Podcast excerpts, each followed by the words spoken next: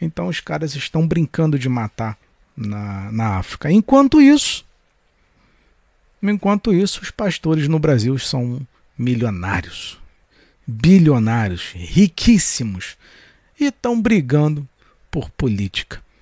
A gente virou um bando de sem vergonha nesse país, essa que é a realidade. Essa que é a realidade. Mas é o que eu falei para vocês. É... O óbvio, por mais que você mostre na cara das pessoas, não vai fazer sentido. Porque elas estão alienadas com o sistema religioso.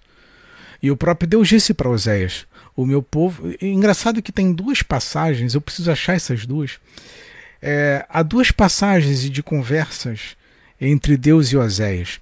Num primeiro momento, Deus diz: O meu povo será, ele fala no futuro, o meu povo será destruído. Aí depois, em Oséias 4, ele fala: O meu povo foi destruído por falta de conhecimento. É muito interessante essa conversa.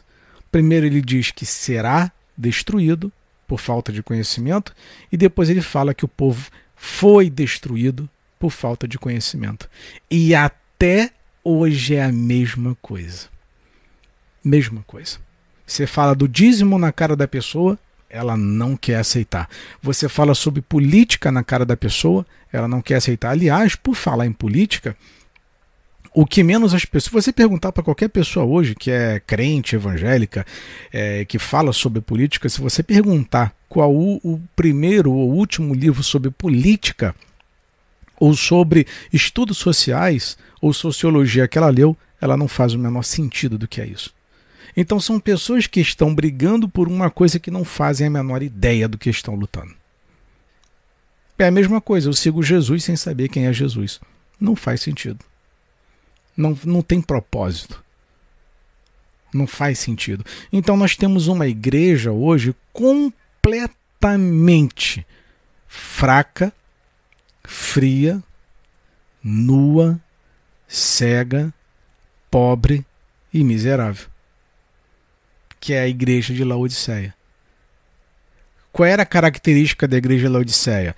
Ela achava que era poderosa, influente, rica e abastada. Ela achava que não faltava nada para ela. Não são assim as igrejas hoje? Templos suntuosos, templos de Salomão, catedrais, igrejas milionárias, mas nunca foram tão fracas na fé.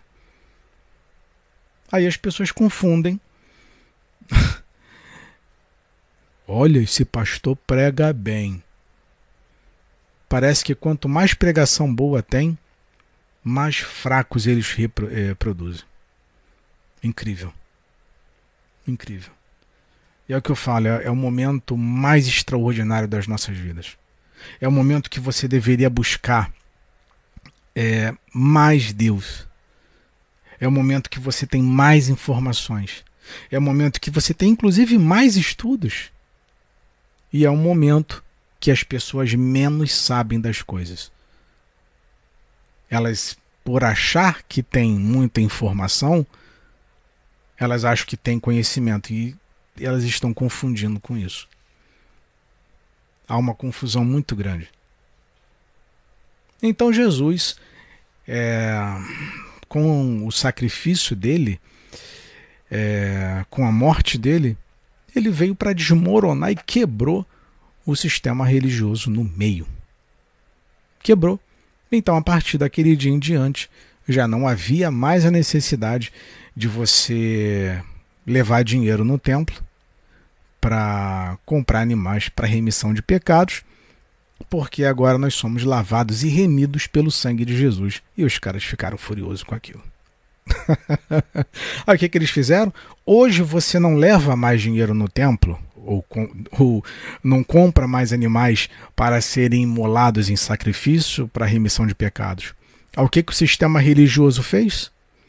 Olha, Jesus, o sangue de Jesus te lava de todo pecado. Ok. Só que para você ser abençoado, tu tem que colocar um dinheiro no envelope. Entendeu como é que funciona? Não, para pecado, Jesus, o sangue de Jesus perdoa. Mas você quer ser abençoado? Tem que colocar dinheiro no envelope. Não adianta o sistema religioso quer dinheiro de algum jeito. Seja para remissão de pecados, seja para te abençoar. Você quer ser abençoado? Coloca dinheiro no envelope. Você quer ser abençoado? Tem que botar dinheiro aqui que é o dízimo. 10%. Aí inventaram, não, agora é 20%. Não, agora é o trízimo. Não, você vai comprar o feijão ungido. Vocês não estão entendendo o que é o sistema religioso? Não, você vai participar aqui da campanha de fé e milagre, você vai participar do propósito, você vai fazer uma corrente, você vai colocar um dinheiro dentro desse envelope, você vai trazer a sua melhor oferta.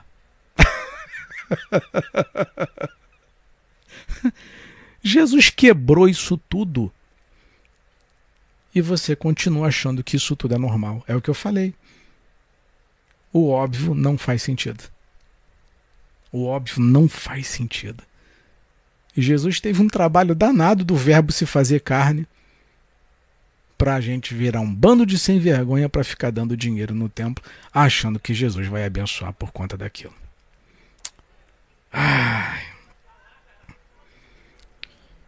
Só misericórdia, viu? Mas faz parte é, como a própria palavra de Deus diz, é, o mundo está adorme, tá adormecido no maligno. O único que prometeu dinheiro, bênção, poder, força, riqueza, glória, prestígio e tantas outras coisas mais foi Satanás. Só ele que prometeu isso. Dá uma olhadinha. Quando ele tenta Jesus, ele fala como um homem natural. Você está vendo isso aqui tudo? Isso tudo me pertence. Satanás fala isso. A mim isso tudo foi entregue. E Satanás tinha mentido? Não. Jesus não repreendeu. O próprio Satanás falou: Isso aqui tudo é meu. Todos os reinos desse mundo, tudo isso que está aqui na terra a mim pertence. Você quer? Você quer a glória desse mundo? Você quer a riqueza? Você quer poder desse mundo? Porque a mim foi dado, eu te dou. É só me adorar. Quando eu falo, repito, eu vou sempre repetir isso nas lives. Eu falo, vocês não acreditam a maioria dos líderes religiosos ou são ateus ou são satanistas, só que vocês não acreditam. Vocês não acreditam. Por quê? Porque eles falam da Bíblia. Mas Satanás, quando tentou Jesus, não usou a própria palavra? Te lança lá embaixo, lá, que é só tu dar ordem aos anjos a teu respeito que eles vão te salvar. Não é assim? Transforma essas pedras em pães. Você tem poder. E não podia? Podia. Só que você acha hoje que todo mundo é santo. Você acha que todo mundo que está ali é de Deus. Você acha que todo o templo está servindo a Jesus. Olha, é, o que o sistema religioso puder fazer para ganhar dinheiro e lucrar em cima de Jesus, eles farão. Pode ter certeza disso. Vão fazer tudo que puder. Aí Jesus fala que ele respondendo aos discípulos, é, quando Jesus disse que voltaria, não, vou voltar e tal. Um dos sinais da, da volta, do final dos tempos e tal, antes da minha vinda, vai acontecer algumas coisinhas interessantes. Aí eles perguntam, mas se, é, dá uma, uma dica aí pra gente tal. É, qual o sinal da tua volta? A primeira coisa que Jesus fala: Acautelai-vos que ninguém vos engane, porque surgirão muitos falsos profetas dizendo que é o Cristo. Eu sou Cristo, eu sou Cristo. É a primeira coisa que ele fala. Antes de toda relação, antes de toda lista que Jesus apresenta, ele fala dos enganadores.